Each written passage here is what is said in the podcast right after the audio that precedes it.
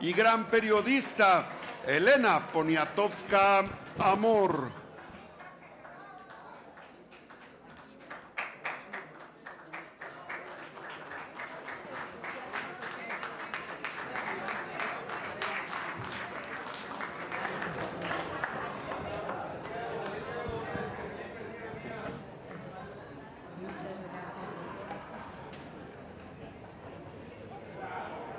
Bueno, muchas gracias. Me da tristeza que no nos acompañe el señor presidente de la, de la República, Andrés Manuel López Obrador, porque tanto mi familia, mis amigos y muchos de los que estamos aquí lo queremos y no solo lo queremos, lo admiramos.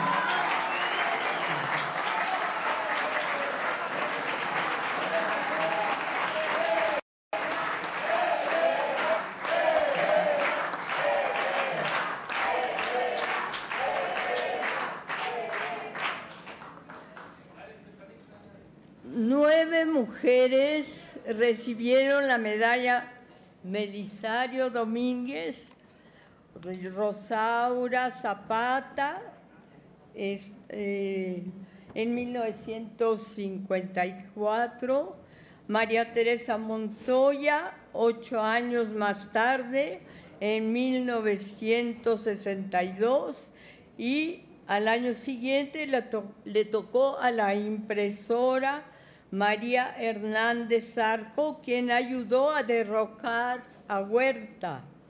En 1969, María Cámara Vales, viuda de Pino Suárez, y 16 años después, en 1986, María Lavalle Urbina, a quien tuve la fortuna de escuchar en este mismo recinto. En 1996, la poeta y gobernadora Griselda Álvarez, al lado de Ali Chumacero. En 2017, la presea le tocó a Julia Carabias en 2019 a Rosario Ibarra de Piedra, a quien acompañé con mucha, mucha, con mucha emoción. Y en 2021, la economista Eugenia Martínez, quien la recibió con Manuel Velasco Suárez, a, a Carlos Payán, director de la jornada, lo festejamos los periodistas hace casi tres años. Ahora, en 2023, cuando cumplo 91 años y todo...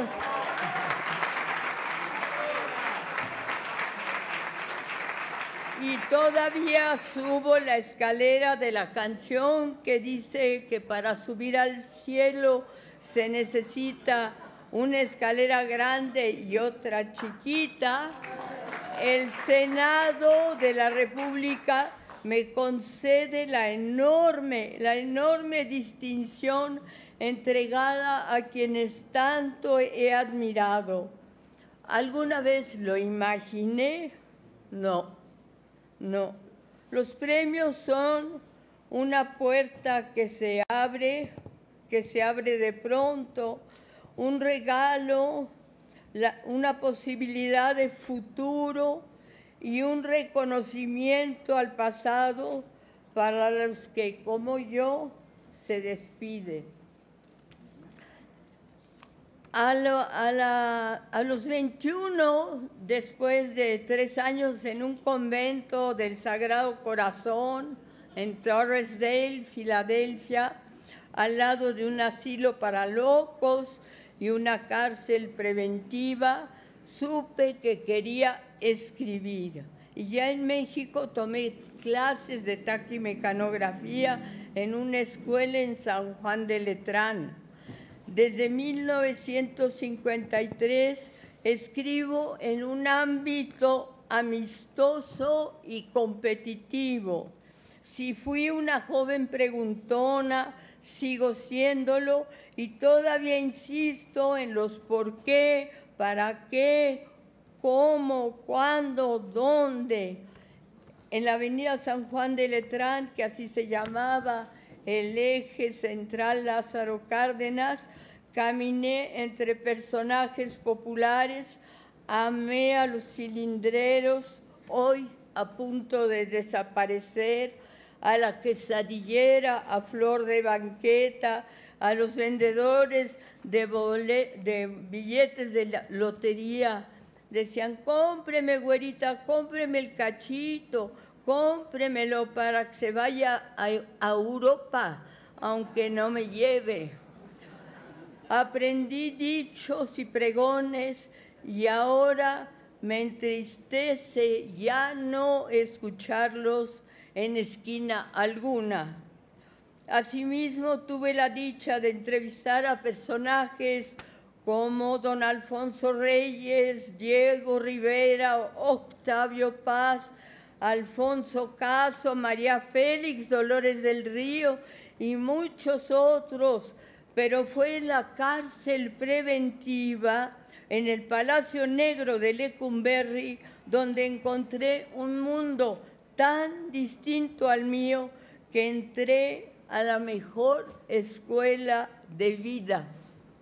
Gracias a Rosario Castellanos conocí las palabras de Belisario Domínguez, pero además de admirar eh, su heroica denuncia, fui testigo del heroísmo de damnificados en los terremotos del 28 de julio de 1957 cuando voló el ángel de la independencia y casi 11 años después el, heroísmo de las madres de familia y sus hijos estudiantes en 1968. Nunca olvidaré el heroísmo de los habitantes de Tlatelolco que se quedaron con, que se quedaron con el el paisaje, bueno, se quedaron sin nada después de la batalla y durante días y días sin agua y sin luz. Todavía soy de los que levantan la cabeza cada vez que un helicóptero sobrevuela un caserío, porque en 1968 la aparición de uno sobre la plaza de las tres culturas desató la balacera. Vivir este acontecimiento sigue siendo una profunda herida hasta el día de hoy. Todavía hoy escuchamos la voz de Octavio Paz, la de Rosario Castellanos, la de Miguel León Portilla, la de Carlos Fuentes, la de Demetrio Vallejo y la de José Revueltas. Me acompañan y son una guía en el camino eh, eh, el, primero de enero, bueno, perdón, son una guía en el camino.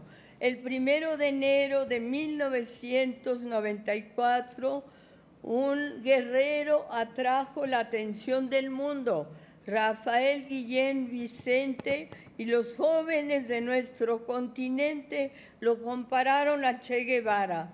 A mis dos hijos menores les hizo bien estar en la selva lacandona al lado de Moisés y de la comandante Ramona. Si los héroes de mis hijos fueron los zapatistas, mis héroes han sido más familiares. Paula Amor y Carolina Amor de Fournier, fundadora de la prensa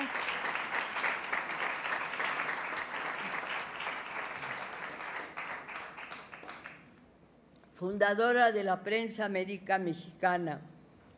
En mi lista se encuentra Guillermo Aro, quien, quien puso a México a México en el mapa de la astrofísica moderna. Formó a jóvenes y los envió a medirse uh, con científicos de otros países cuando se creía que México no necesitaba hacer su propia ciencia, uh, sino importarla de Estados Unidos, con quien compartimos una frontera de 3.169 kilómetros. Tuve el privilegio de tratar al doctor Ignacio Chávez, quien levantó un extraordinario instituto de cardiología al que llegan aspirantes de toda América Latina, así como al doctor Salvador Subirán, quien combatió el hambre con su instituto de nutrición, y al doctor Ismael Cosío Villegas, el de enfermedades respiratorias, que logró eliminar la tuberculosis, una de las enfermedades de la pobreza. Escuchar a los gastroenterólogos Bernardo Sepúlveda y Raúl Fournier fue un privilegio. Gracias al Museo Fernando Gamboa, Europa pudo asombrarse con nuestro arte que Octavio Paz ponderó en ensayos luminosos y en su poesía Piedra de Sol. El Nobel Octavio en 1990 nos situó al lado de Chile y de Guatemala, que ya había recibido otros ilustres latinoamericanos, Pablo Neruda, Gabriela Mistral y Miguel Ángel Asturias. A su regreso de Suecia, a Octavio Paz le asombró que una multitud lo recibiera en el aeropuerto y lo oí repetir incrédula, no, no es para tanto, no es para tanto. Bertrand Russell solía decir, el amor es sabio, el odio es tonto. Imposible no amar a Sor Juana Inés de la Cruz, a José Clemente Orozco, a Ramón López Velarde, a Juan Rulfo, a Francisco Toledo, a Jaime Sabines, a Monsi y a Pacheco y a nuestros grandes luchadores sociales, los Flores Magón, Ricardo Jesús y Enrique Recuerdo hace más de 50 años la sorpresa de mi madre cuando le hablé de mi admiración por Zapata. Pero Elena, pero si nos quitó la hacienda en Morelos y por su culpa perdimos la hacienda de la llave. Los zapatistas, los villistas, recuperaron la tierra de varios hacendados que escucharon atónitos el grito, tierra y libertad. Años más tarde,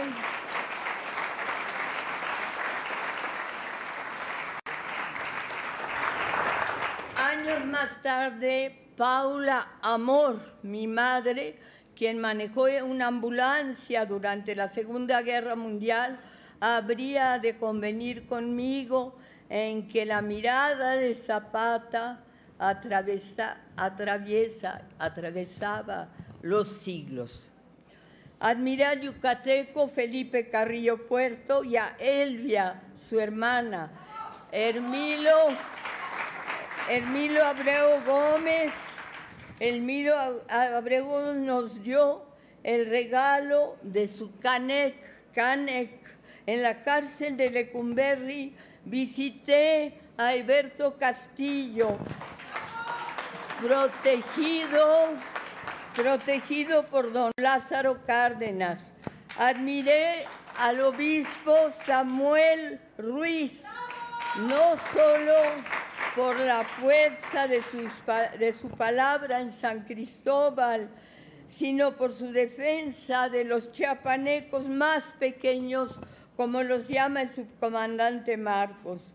Seguí muy de cerca la lucha de los ferrocarrileros, tras la gran huelga del oaxaqueño Demetrio Vallejo en 1959.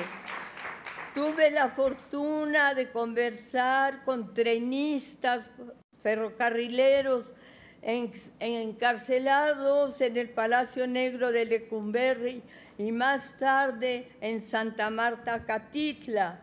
Quienes me impactaron primero fueron las mujeres, sus esposas, las que iban a la cárcel a verlo, a ver a su esposo, como doña Cuca Lumbreras con su itacate, así como Angélica Arenal alimentaba a Siqueiros todos los mediodías de un largo, largo encarcelamiento.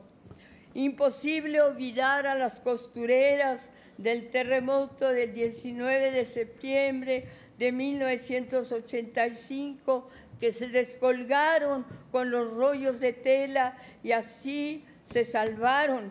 Imposible no recordar a Evangelina Corona, quien esperó durante horas a que sacaran los cuerpos de sus demás compañeras en San Antonio Abad, a las últimas a quienes atendían o atendieron fue a las mujeres.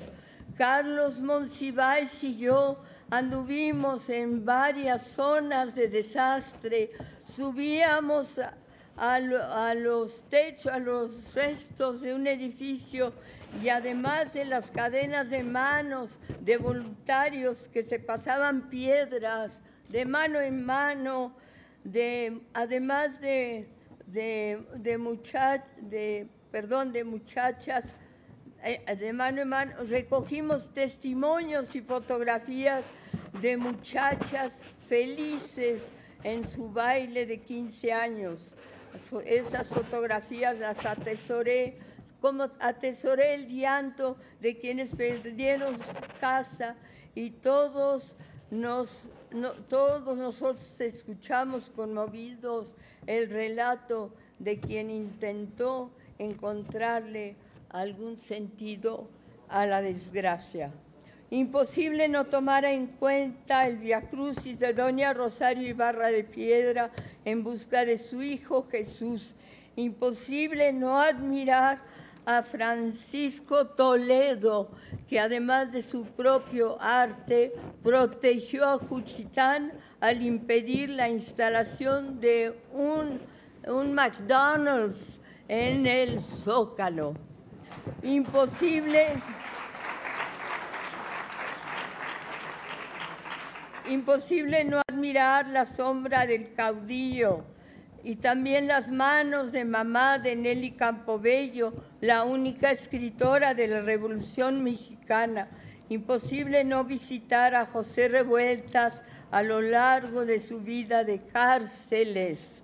La primera cuando era adolescente. Imposible no tomar en cuenta a Leopoldo Méndez, a Alberto Beltrán, a Mariana Jampolsky, a Pablo Higgins, al grabador de una madre con su hijo en brazos, de la grabadora Andrea Gómez, a Fanny Rabel y al rostro redondo y la mirada de asombro de sus niños grabados en el taller de gráfica popular. Imposible no recordar los, los viajes y las horas pasadas con Carlos Monsiváis y José Emilio Pacheco, con quienes recorrí tantas páginas de la, del periódico México en la Cultura y oí tantas voces críticas que se unieron a la de los líderes Gilberto Guevara Niebla de, de, la UNAM, de la Universidad Autónoma de México, y Raúl Álvarez Garín del Politécnico. Imposible no rendirle homenaje a Luis Barragán, a Manuel M. Ponce, a Daniel Cosío Villegas, a José Alvarado, al gran Joaquín Díez Canedo, que aguantaba las locas exigencias de sus autores, a Renato Leduc y a su dicha inicua de perder el tiempo, a Ignacio López Tarso, a Tintán y a Vitola, la de Chiribiribí, Chiribiribí, a María Victoria, a quien los espectadores le exigían vuelta, vuelta, vuelta, vuelta para admirar su perímetro. A Tongolele, nacida en Spokane, California, y a su marido Bongoncero, a Dolores del Río, a Teodoro González de León, a María Griver y a Consuelo Velázquez, que nos enseñó a besar mucho y muy bien. A Pérez Prado y a Palillo, quien tenía eh, contraórdenes de detención y alistas en su bolsillo. A Mario Moreno Cantinflas, a Eduardo del Río, Ríos, a Rafael Barajas, el Fisgón, a Manuel Ahumada, que murió demasiado pronto, a Gabriel Said y su capacidad crítica y analítica, a Luis Alcaraz, a Pitamor, a tantos mexicanos hoy olvidados como Juan O'Gorman y desde luego a mi muy querido y admirado Luis Buñuel, con quien visité Lecumberri porque se preocupaba por el bienestar de los presos. Hay que hacer fajina, le dijo. Hombre, hay que hacer fajina. Si no, mira, mire, mire cómo lo ponen. Le dijo a un joven conejo, un preso reincidente, que no había querido despintarse y el jefe le crujía lo había despintado con un ladrillo. Imposible no admirar a los tres grandes y no recordar el privilegio de haber visto y de haberlos visto y escuchado. Imposible no recordar la obra de mis contemporáneas, Rosario Castellanos, la fotógrafa Mariana Jampolsky, que ya mencioné, las feministas, Marta Lamas, y María Consuelo Mejía y, las a las escritoras que hoy seguimos, Sabina Berman, Carmen Baullosa, Fernanda Melchor. Me encanta ser parte de los días de Juan Villoro, de los Taibo y de Fabricio Mejía Madrid. Hoy Hoy después de tantas llamadas, de tantas de tanta llenadera de palabras, tantas interrogantes, tantos periódicos que se amontonan, hasta que un día se los lleva el de los fierros viejos que vendan. Hoy muchos recuerdos zumban en mis como abejas eh, y repito en voz baja que hoy ustedes senadores de la República me conceden la medalla Belisario Domínguez que recibo como una gracia inesperada para la que solo tengo una palabra, la más hermosa de todas, a pesar de ocupar tan poco espacio, dos sílabas que se dejan caer y son tan frágiles como un terremoto, un temblor Gracias, gracias a mis hijos, Mane, Felipe y Paula, y a mis amigos encabezados por Marta Lamas. Gracias a Conrado y a Yunuen, gracias a ustedes que me acompañan en este gran día. Gracias a México, el país de mi abuela, Elena Iturbe de Amor, y el y el de mi madre, Paula Amor, eh, el de Guillermo Aro, el de nuestros nietos, Tomás, Andrés, Nicolás, Rodrigo, Inés, Carmen, Pablo, Lucas, Cristóbal y Luna. Gracias a la vida que me ha permitido escribir lo que pienso.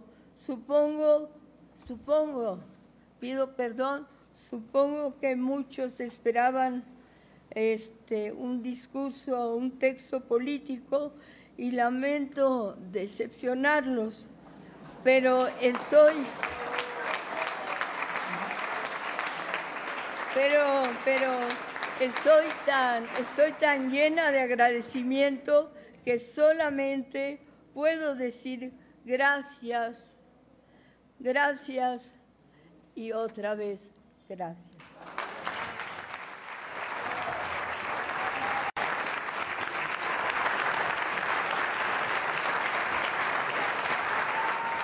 Muchas gracias.